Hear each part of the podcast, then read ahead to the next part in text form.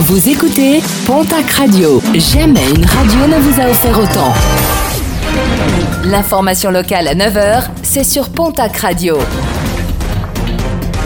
Bonjour Jean-Marc Courage Sénac. Bonjour à toutes et à tous. Un octogénaire maîtrisé par le raid hier à Bizanos. Ce dernier dépressif s'était retranché avec plusieurs fusils de chasse et menacé de mettre fin à ses jours. L'opération aura duré un peu plus d'une heure. Deux ans de prison ferme, verdict du tribunal de Pau qui jugeait hier un jeune homme de 27 ans. Sans domicile fixe, il était poursuivi pour le vol d'objets chez son ex-compagne qu'il avait enfermé dans son appartement, fait complété de violence.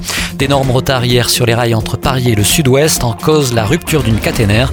Des passagers du TGV qui ont dû gérer des retards allant jusqu'à 5 heures.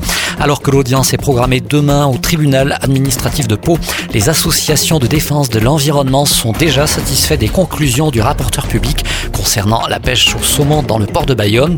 Ce dernier demandera l'annulation des refus des préfets des Pyrénées-Atlantiques et des Landes aux demandes présentées par les associations qui demandent à ce que cesse la pêche effectuée par filets dérivants dans le port bayonnais.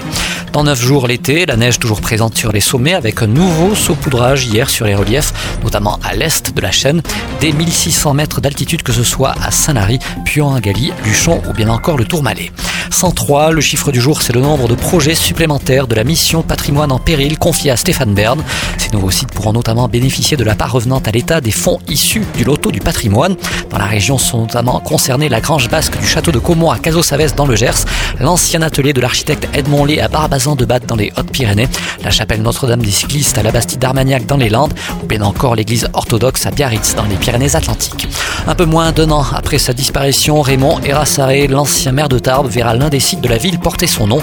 Il s'agit du parc de l'Échèze. La nouvelle nomination sera officialisée ce Et puis n'oubliez pas le festival Baraka Cirque non loin de Tarbes dès vendredi et jusqu'à dimanche. Rendez-vous du côté du centre de loisirs de Bourg pour de nombreux spectacles, concerts et autres animations.